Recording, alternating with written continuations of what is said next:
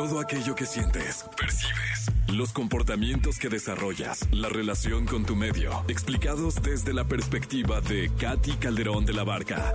En Jesse Cervantes en Exa. Es jueves 11 de enero. ¡Feliz año, Katy! Igual, Jessy, No nos habíamos para visto, todos. ¿va? No, no, no. No, pues qué rico vernos y desearte feliz año y mucha suerte, mucha salud para este año. Salud para todos. Hijo, eso es importantísimo, Sí, mi sí, querida sí. Katy. Oye, el tema de hoy es muy bueno, porque yo no lo había reflexionado así hasta que lo propusiste.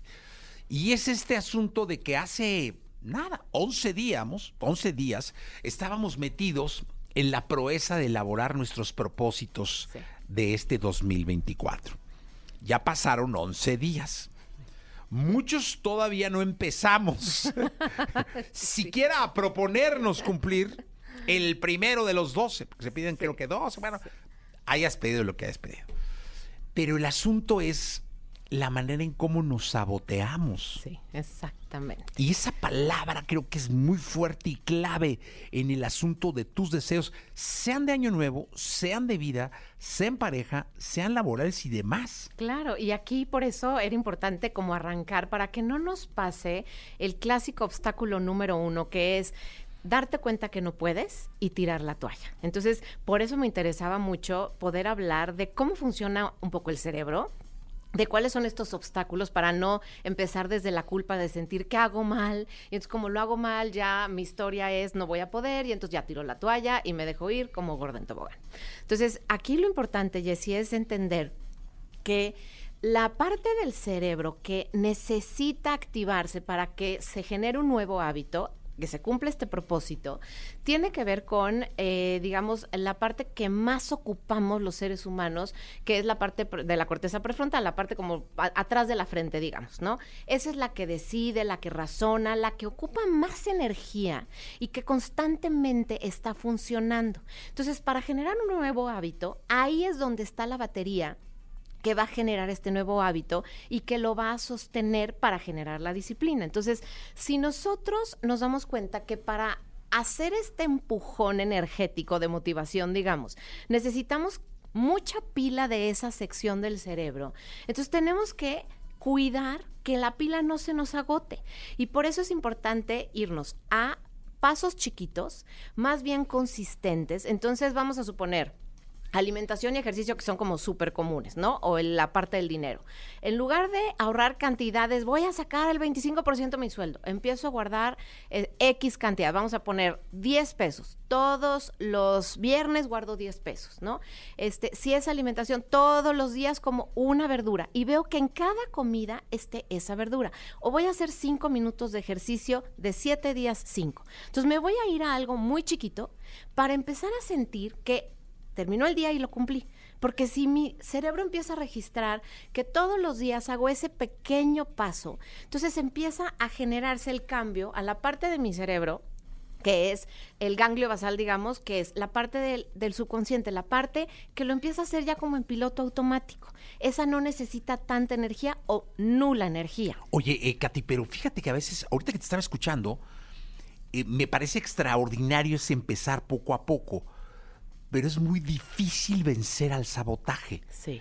Es decir, todo este emprendimiento que estás proponiendo, que es maravilloso, luego se borra en un segundo porque llega el malo, el sabotaje, el, el- Sí. el barco este grandote que apachurra ba- barquitos. Sí, y sí. es bien complicado luchar contra el sabotaje. Claro, porque fíjate, esa es la segunda parte. La segunda parte tiene que ver con estar preparado para los malos días. Porque todos, o sea, cuando viene esta energía del principio, es cuando tienes la pila alta y dices, sí, lo voy a hacer, y entonces viene, por eso generalmente lo que tenemos es mucha intensidad. Y por eso aquí les pido, cambien la intensidad por pasos chiquitos y consistencia, porque tenemos que estar preparados para los malos días. Pensemos que el, este sabotaje es el mal día. Cuando hay estrés, ¿no? Cuando hay una emoción incómoda o desagradable. Y aquí generalmente es el estrés que es una actividad gigante que me consume mucha energía o demasiado ánimo bajo que no me deja ni moverme. Son los dos polos hacia donde nos va el autosabotaje el, sabotaje, ¿no? Y entonces, si yo me preparo con tres o cuatro pasos a seguir. Cuando hay sabotaje, vamos a suponer, solo vamos a irme a reducir independientemente del día, voy a caminar aunque sea tres minutos. O sea, voy a, a tener mi, mi, digamos, como, como mi sistema de emergencia. ¿Sabes cómo lo hice yo? A ver. Eh, eh, este asunto del caminar me, me cuesta, Sí. me cuesta mucho trabajo hacer ejercicio, seamos honestos. Sí. Y no soy de los que gusten ir a un gimnasio ahí. Digo, voy y me meto al vapor o al sauna un Sí, no, no, ratillo. y no nos me sirve. Y me tengo que sentir muy a gusto. Sí. Es decir, el lugar. El lugar me Sí. tiene que generar como muy, muy un placer, ¿no? Sí. Y casi no me genera. Empecé a contar pasos. Sí, exacto. Empecé por lo mínimo. Dije, ¿cuál es, ¿qué es lo mínimo para cumplir con un reto de caminar? Contar pasos. Sí. Entonces me puse una meta en pasos. Perfecto. Entonces, este, y mi reloj lo que mide son pasos. Es decir, primero mil, luego dos mil, luego tres. Y lo que trataba era de no bajar de mi día anterior. Es decir, Sí. si hice tres mil, mínimo tres mil. Y, y el- me podías encontrar a las 10 de la noche caminando, ¿eh? Está perfecto. En la sala, al comedor, ya, subía y bajaba hasta que completar los pasos del día anterior. Entonces, ahorita tuve un diciembre complicado de salud. Sí. Pero, este. Pero bueno, es- pretendo, en cuanto salga de esta, Sí. volver a mis pasos. Exacto, está buen- buenísimo. Y ahí lo que te diría es empezar, o sea, el retomar el caminar, o sea, el caminar aunque sea 500 pasos. O sea, eso es a lo que me refiero con prepararnos para un mal día. Un mal día puede ser que te enfermaste, ¿me explico? Y entonces el, el tema es... ¿Qué hice en movimiento? Me estiré. Entonces, tener para los momentos en donde las cosas no salen como espero, lo que voy a hacer es estirarme cinco minutos, es eh, eh, moverme, digamos, en, las escaleras de mi casa. O sea, lo que tú puedes hacer en un mal día para que tu cerebro registre que lo hiciste. Porque aquí el asunto es justo cuando ya viene un mal día, dices, ay, no, ya a ver, ya valió, esto no va a funcionar. Y entonces ahí es el momento en donde, como fue agotador, tú mismo tiras la toalla. Y lo importante es no tirar la toalla y saber que para un mal día me preparé y entonces con eso internamente tu diálogo te dice, o sea, lo hiciste, cumpliste con la meta. Y entonces eso es no quemar toda tu energía, no tirar la toalla y volverte a decir en tu parte, digamos, consciente, lo sigo logrando. Lo sigo logrando porque ese es el momento, Jessy, en donde podemos caer en, no, ya, ya no me salió, otra vez, ya pasó enero, entonces pues ya, mejor me sigo y olvido mi propósito. Entonces, por eso es importante prepararnos para los malos días. Es más, ahí les diría, anótenlo para que sepan exactamente un mal día donde no tengo pila o donde estoy tremendamente estresado. ¿Qué tengo? La foto en mi teléfono y digo, ok, paso uno, paso dos y paso tres era Hago 500 pasos, subo las escaleras, camino 5 minutos, le doy la vuelta a la cuadra o salgo a mi patio. O sea, lo que tenga que hacer, pero únicamente seguir como ese instructivo. Entonces al día siguiente tu sensación es cumplí la meta, cumplí el objetivo y entonces ahí es más fácil que siga el compromiso contigo mismo. Porque si no, si lo rompes, ahí es cuando dices, ya me doy permiso de pay. Oye, ¿y qué pasa cuando saboteas una relación? Cuando tuviste el propósito de enmendar y lo que haces es sabotear y sabotear. Y tú mismo le encuentras placer al estar saboteando la relación. Fíjate, cuando le encuentras placer, o sea, por- aquí el, asunto es ver qué es, y por eso por ahí les dejaba una información que decía, ¿cuál sería el miedo? Y esto es un, un tema inconsciente, ¿cuál sería el miedo a cumplir con esta relación, vamos a suponer, ¿no? O sea, me voy a empezar a juzgar como como que soy este poco hombre, como que qué miedo que si yo vamos a suponer cuido mi relación y entonces qué tal que yo soy el que la cuido y me van a ver la cara, o sea, aquí es bien importante Jessy también ver cuáles son los miedos de cumplir con esta meta, porque pueden ir por dos lados, este esta parte como como silenciosa o inconsciente.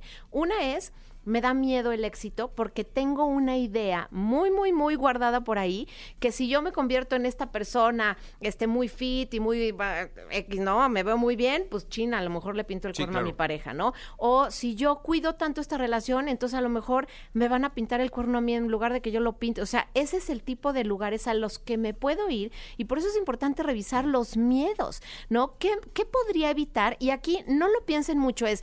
¿Cuáles son las ideas que tengo acerca de yo cumpliendo esta meta? Y de repente ahí aparece como tu cuerpo hablándote, diciéndote, claro, esto sería a veces una deslealtad. Todos en mi familia son gorditos y entonces si yo me pongo flaco, pues voy a empezar a ser como el raro de la familia. Me explicó, me van a empezar a criticar, a juzgar. Son, aquí son ideas bien locas, o sea, no son ideas como racionales, pero estos miedos pueden ser también los obstáculos para que yo pueda estar cumpliendo mis metas a pesar de que suene que esto está muy loco. Bueno, esa es la parte del inconsciente que puede, ahí es donde cae el autosabotaje, sin que nos demos cuenta desde nuestro lado consciente. Oye, ¿y cuáles podrían ser eh, cinco puntos claves para evitar el autosabotaje? Que ojo, el que diga que no lo ha hecho o que no lo hace, está mal, o sea, está mintiendo. Todos tenemos. Porque creo que es, es, algo de todos, es algo de todos los días, o por lo menos muy común en todos y es algo que muchas veces no tiene remedio si no te das cuenta que lo estás haciendo. Pero ¿cuáles podrían, qué nos dejarías como cinco, cinco puntos o cinco reflexiones para evitarlo? Uno sería el primer ejercicio, los miedos. O sea, ¿cuál sería un miedo irracional, pero que escucho en mi mente? Si lo logro, ¿qué podría pasar? Anótenlo. ¿No? Ese es eh, uno, miedos inconscientes. El otro es eh, reconocer cuáles son las, como bien lo decías ahorita, cuáles son las partes que a mí me cuestan trabajo. Cada uno tenemos eh, los puntos que nos cuestan trabajo, tenerlos como súper presentes. Tercer punto, en metas muy, muy cortitas, o sea, ¿cuál es, el, paso uno y algo muy, muy aterrizable y algo muy medible para empezar con poco esfuerzo y cumplir esa meta. El número cuatro sería anotar la meta y ver, mi conducta está alineada con mi meta, si no está, ¿qué tengo que hacer para poderla alinear? Y el paso cinco, cuidar la batería de mi pila mental. Si mi pila está baja, difícilmente voy a poder generar un nuevo, hábito. Entonces, cuidar lo básico, hidratación, sueño, este, me reí, la pasé bien, gocé. Y, esto es importantísimo porque con la pila baja no podemos generar un nuevo hábito. Oye, qué bonito está el 4, ¿eh? Es, me parece que es tema incluso hasta de sección. Está alineada mi conducta con mi meta? Totalmente. Pues Porque a veces estás tú planeando y soñando madre y tú andas por otro lado. o sea, tu, tu, manera de ser, de actuar, sí. es totalmente distinta. Qué bonito eso. Está, está alineada tu conducta con tu meta. Es el punto número cuatro vamos a poner los cinco puntos por ahí también en las redes para que lo vean. ¿Dónde te puede localizar, Les dejo mis redes, es arroba Catice de la Barca, Katy se escribe C-A-T-H-Y, ahí en Catice de la Barca me pueden encontrar, recuerden el canal de YouTube, ahí vienen todas las entrevistas y no se pierdan la de Jessy que está buenísima y ahí está, les dejo la información. Ya estamos, Katy, gracias. Chao.